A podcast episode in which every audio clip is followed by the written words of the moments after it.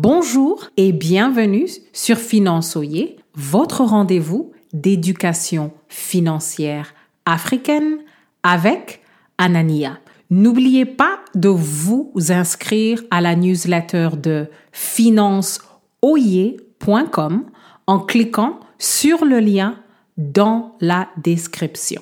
Le problème du jour est que en temps de crise, beaucoup de minorités défavorisées comme par exemple la diaspora africaine, deviennent les proies idéales du système économique.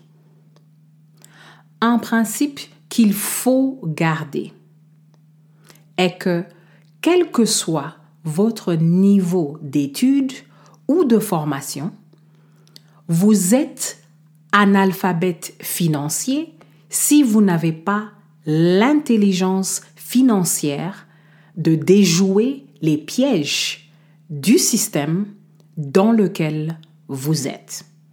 Mais voici ce que vous pouvez faire. Les plus vulnérables financièrement peuvent déjouer les pièges du système en s'armant de connaissances financières.